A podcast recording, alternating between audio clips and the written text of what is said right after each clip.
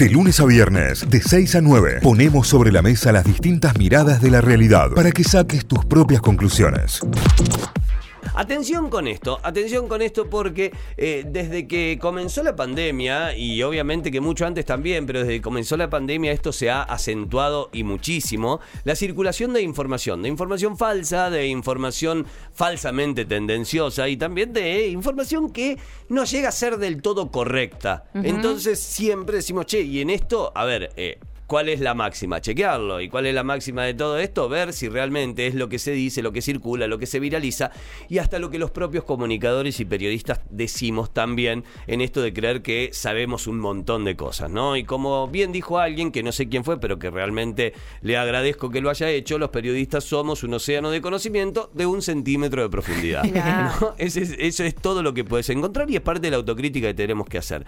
Por suerte, y no solamente por suerte, sino que gracias a que ellos mismos lo plantearon, existe en Argentina ciencia anti-fake news. Son científicos del CONICET contra la información que no ha sido chequeada, contra la información que circula por circular, contra el audio de WhatsApp que le llega a mi vieja y me lo comparte para preguntarme si es cierto. Primero me lo comparte indignada, después le decís, mamá, ¿te das cuenta que es una fake? Ahí te dice, viste, yo sabía. Sí, sí, vos sabías, pero igual lo compartiste. Claro. Desintegrar mitos también es contribuir en esta pandemia, es una de las grandes eh, frases que tienen y me encanta realmente. Son científicos del CONICET que dijeron, che, presentemos este proyecto, fue aceptado y hoy son parte también de la plataforma Confiar. Leo Gualano es ingeniero en agrobiotecnología, es becario doctoral del CONICET y es miembro de Ciencia Anti-Fake News. Es uno de los científicos a los cuales se consulta o, y es uno de los científicos de los cuales te dice, no, esto sí, esto no, esto no es tan así y esto va por este lado.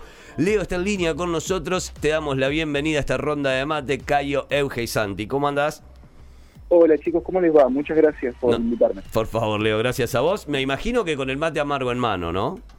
Sí, sí, por supuesto. Muy bien, muy bien. Ahí, está. Ahora sí, ahora ya estamos todos en esta, en las mismas condiciones, ya podemos largar. Leo, eh, en principio, eh, preguntarte puntualmente, veo, sos ingeniero en agrobiotecnología. ¿Cuál, cuál es tu especialidad y, hacia dónde, eh, digamos, tu, tu rama específica, hacia dónde va?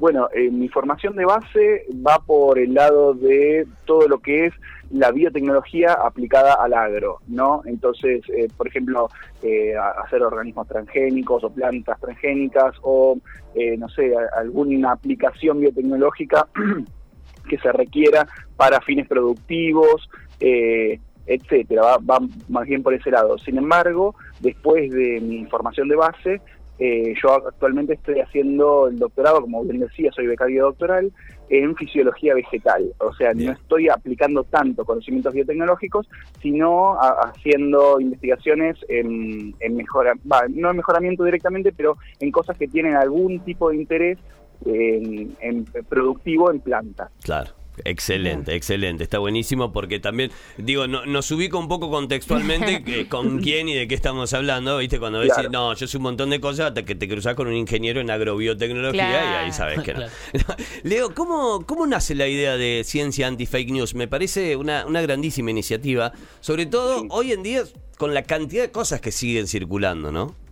Totalmente. Bueno, hace un año ya hay algo, ¿no? Desde el principio de la pandemia, un grupo de científicas y científicos del CONICET se sintieron con esta inquietud de que la cantidad de información falsa que, estaba circulando era realmente mucho mayor a la habitual. O sea, sabemos que la, fake news o información falsa eh, existe desde siempre, pero a partir de, la pandemia se empezaron a decir un montón de cosas que realmente no tenían ningún tipo de fundamento. Entonces, a partir de esta inquietud de gente que sí tenía acceso a información de primera mano, eh, es donde surge la iniciativa. De hecho, yo, por ejemplo, me sumé más tarde al equipo de trabajo.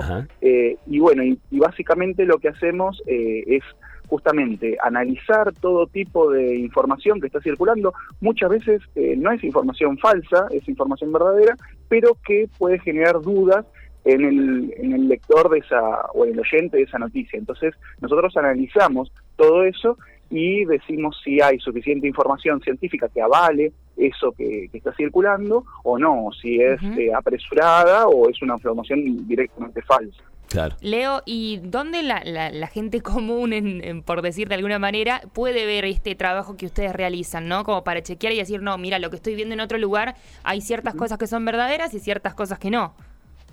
Bueno, nosotros estamos en varias redes sociales, eh, estamos haciendo un, trabajo en Instagram, en Facebook, eh, y en Twitter, son las tres principales redes sociales que nosotros tenemos, nos pueden buscar así como eh, Ciencia Anti-Fake News, eh, el oficial es anti-fake news, es el de Facebook, eh, por ejemplo, em, después también en la plataforma Confiar es donde también publicamos por un... Con, con, Telam, digamos, tenemos esto de que nosotros, ellos nos consultan a nosotros y nosotros subimos la información que, hemos encontrado ahí a la plataforma confiar.telam.com.ar. Bien, ahí, ahí se puede encontrar todo. Está bueno esta, ahí principalmente. esta diferenciación que hacías entre noticias que tienen algún grado o que, o que digamos, son correctas, pero que en algún punto tienen algún grado de que se va desvirtuando o algo de desinformación y demás con la fake news, porque puntualmente la fake news también es una noticia falsa inventada con el fin de generar algo, digamos, por lo general. Totalmente. Que en ese sentido sí está bueno diferenciarlo porque no es lo mismo que yo invente una noticia para generar caos que yo le erre a una información, digamos. Las dos en algún punto están mal, pero son distintos grados, entiendo. Exactamente, es un fenómeno realmente muy complejo, eh, pero que lo sintetizaste muy, muy bien. O sea, se podría resumir en esas dos grandes ramas, ¿no? La, información, eh, si se quiere, inocentemente falsa, eh, en donde uno de buena voluntad podría decir, bueno, a mí esto me alarmó, que, que, puede estar pasando eso, y lo comparto, y es una información falsa, no chequeada, y la información directamente maliciosa que, lo que pretende es generar algo en la otra persona eh, con algún fin determinado. Y en el caso de las noticias y los temas que ustedes tratan, ¿tienen como ciertos puntos que, que dicen, bueno, esto es lo que más tenemos que, abordar por el momento que estamos viviendo? Por ejemplo, información sobre vacunas, sobre cuáles son los síntomas que puede tener una persona con COVID-19. ¿Cuáles son esos puntos que ustedes dicen son tienen que ser lo más fuerte que tratemos porque hay mucha noticia falsa sobre esto? Sí, eh, totalmente. Tenemos que hacer una priorización de, de, las noticias falsas que circulan porque hay una cantidad tal, obviamente que nos encantaría abarcarlas todas, pero es absolutamente imposible porque es, un trabajo realmente es, es, inabarcable realmente. Pero sí, tenemos que priorizar y priorizamos justamente lo que están diciendo. La noticia más caliente para el momento, qué sé yo, por ejemplo, con, con el inicio de clases era eh, cosas referidas a, cómo ventilar ambientes en el inicio de clases o qué, opinaba la ciencia respecto de eso, eh, con el tema de la vacuna, lo mismo, eh, si son seguras o no son seguras, si son efectivas o no son efectivas, eh, todo, todo ese tipo de, de información circulando. bueno, sí, obviamente que tratamos de darle prioridad siempre a ese tipo de cosas. Estamos en línea con Leo Gualano, él es ingeniero en agrobiotecnología, es becario doctoral del CONICET, es miembro de Ciencia Anti-Fake News, este grupo de científicos que eh, armaron un proyecto con la idea de chequear información que circula. Eh, este proyecto tuvo el visto bueno de CONICET y hoy también lo puedes encontrar dentro de la plataforma Confiar y si no, en las redes sociales como Ciencia Anti-Fake News, así está. Eh, recién decías lo de la vacuna, Leo, ¿no? Me imagino desde... A ver, me parece que en algún punto, y tal vez no, pero me parece que en algún punto les causa desgracia hasta indignación algunos argumentos. Quiero creer o no. Sí, sí, sí, totalmente. O sea, la persona diciendo que le pegó una cuchara a su madre después de ponerse la vacuna, que estaba imantada y demás, ¿tuvieron que salir a chequear eso? Digo, ¿hace falta que eso se chequee realmente? Mira, sí, eh, lamentablemente hay que chequearlo por más ridículo que pueda parecer, eh, hay que chequearlo porque es lo que corresponde y está bien, o sea, justamente de eso se trata la ciencia, ¿no es cierto? Eh, obviamente que el, chequeo que se hace, se hace a, conciencia, en, profundidad y se hace una sola vez. Después, si después de un tiempo alguien sigue insistiendo con eso, bueno, ya es una, una obsesión que tiene la persona con, con el tema y bueno, eh, ya está la información ahí, está bien, no, se sigue perdiendo tiempo una y otra vez con lo mismo. Eh, pero sí, hay que hacer ese, ese chequeo de información lo más profundo que se puede, con lo más a conciencia que se puede y siempre con información científica de primera mano. Que por ahí eso es lo que la, gran diferencia que nosotros sabemos que podemos hacer, porque eh, alguien de ustedes decía, bueno, sí, para, nosotros las, personas comunes, tal cual, yo creo que ahí está el kit de la cuestión. La persona común, por así decirlo, o sea, alguien que no tiene una formación científica específica, eh, no sabe dónde acceder a información eh, confiable, a fuertes, por lo menos científica, sí confiable, pero, pero no científica de primera mano, un paper, por ejemplo, científico. Eh, son, son sitios que, son muy específicos. Entonces nosotros lo que hacemos es acceder a esos documentos científicos, a investigaciones que ha hecho personas y publicarlo en un lenguaje accesible, coloquial y fácil de entender para, para las personas. Eh, Leo, ustedes como profesionales, como personas que saben sobre el tema, ¿cómo ven eh, el tratamiento que hacemos los periodistas ¿no? sobre esto? ¿Hay falta sensibilidad sobre los temas que se tratan ante la, ante la situación que estamos viviendo? No, no hace falta que lo contestes, igual, Leo. eh, mira, sí, el yo creo que el rol del periodista es, es muy, muy clave, más allá de la responsabilidad esta que decíamos hace un ratito que tenemos todos, ¿no? Y, también remarcar esto de que cualquier persona es responsable frente a la desinformación y a la hora de hacer clic debería, aunque sea, pararse un minuto a pensar y a tratar de hacer una búsqueda mínima, aunque sea en, organismos oficiales, a ver qué se, se, se habla del tema, ¿no? Por lo menos eso. Eh, yo creo que sumaría mucho eso. Pero, pero además de, esa, de ese rol de responsabilidad que creo que compartimos todos, el periodista tiene un rol mayor, eh, o por lo menos de responsabilidad mayor, que es la, la formación específica que tiene en el área de la comunicación. Eh, porque uno en el periodista eh, deposita una cierta confianza implícita, ¿no? No, no, no, no es que la piense todo el tiempo, pero nosotros en Ciencia and Fake News nos encontramos todo el tiempo con personas que dicen, eh, no, pero esto tiene que ser verdad si salió en los medios, ¿no es cierto?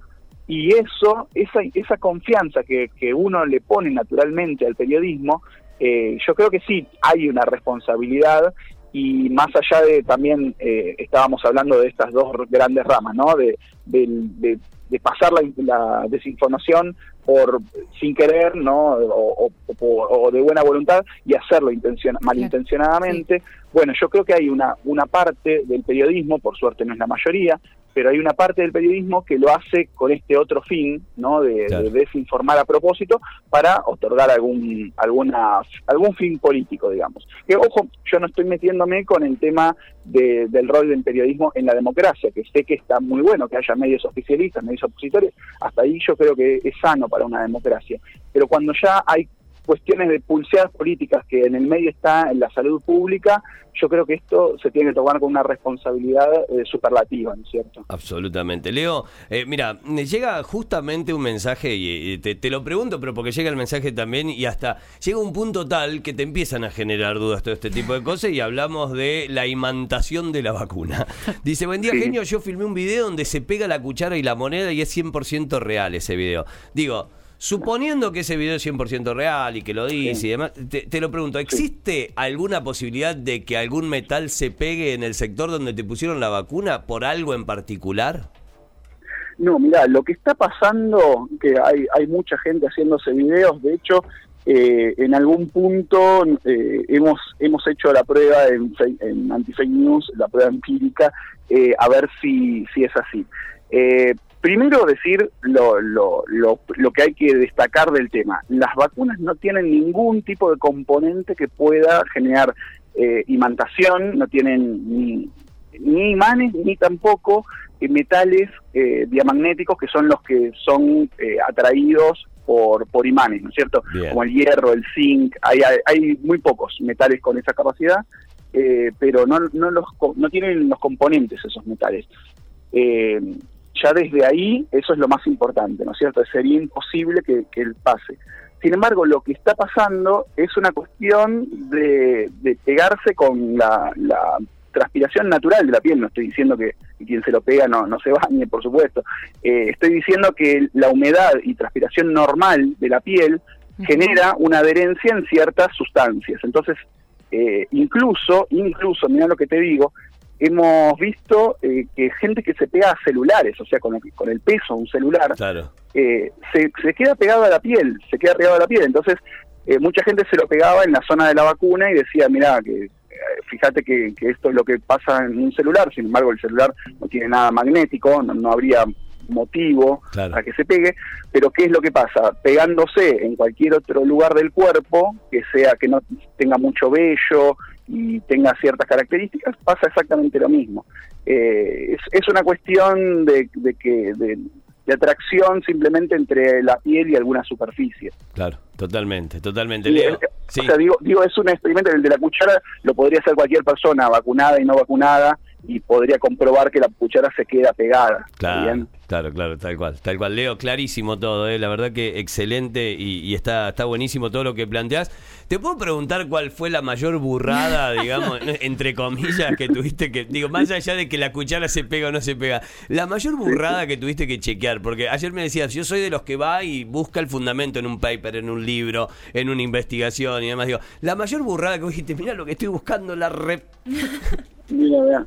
Eh, yo te digo, no sé hasta, no sé la que yo tuve que buscar particularmente, por, suerte nunca me tocó algo así tan tan tan burro, bueno, más o menos, sí, ahora estoy pensando en un profesional de la salud que salió en un medio eh, a decir que las vacunas no que no tenían un porcentaje de eficacia mínimo, eh, eran, eran ¿cómo es que se refirió? como eh, sí, eh, no éticas. Decía que si no tienen 90% de eficacia no eran éticas, eh, pero digamos, eso me, causó indignación, personalmente fue lo, lo, peor que tuve que chequear. Pero creo que eh, lo que ha chequeado Ciencia Fake News de que podría causar hasta gracia es el tema de que las antenas del 5G ayudan a la propagación del virus. Sí, yo no, no lo puedo creer, eh, te aseguro que no, es algo que me supera ampliamente, no lo tuve que chequear yo personalmente, no sé si hasta dónde hubiese podido hacerlo, eh, pero bueno, eh, sí, tuvimos que, ponernos a chequear, obviamente que las antenas del 5G lo que hacen es transmitir eh, eh, como es ondas electromagnéticas que sirven para, para nuestros celulares, que se comuniquen, no es, no es algo demasiado novedoso, está bien, es algo que, existe. Eh, pero bueno, no tiene nada que ver con componentes biológicos como un virus. Tal cual, tal cual. Leo, gracias, muchísimas gracias por esta charla, por estos minutos, excelente el laburo que hacen. Hay mucha gente acá que lo sigue de acuerdo a los mensajes que van llegando y felicitan también por el laburo, y dice es excelente el laburo de esta gente, eh, y bueno, destacando todo esto de el rigor científico que hay detrás de cada una de las eh, publicaciones y de todo lo que tienen que chequear. Así que eh, muchísimas, muchísimas gracias, Leo. Bueno, no, a ustedes por darme la posibilidad también de estar aquí. Que tengas buen día. Adiós. Igualmente, adiós. Leo Bolano es ingeniero en agrobiotecnología, es becario doctoral del CONICET, es miembro de Ciencia Anti-Fake News y pasó por Notify. Notify, las distintas miradas de la actualidad para que saques tus propias conclusiones. De 6 a 9, Notify, plataforma de noticias.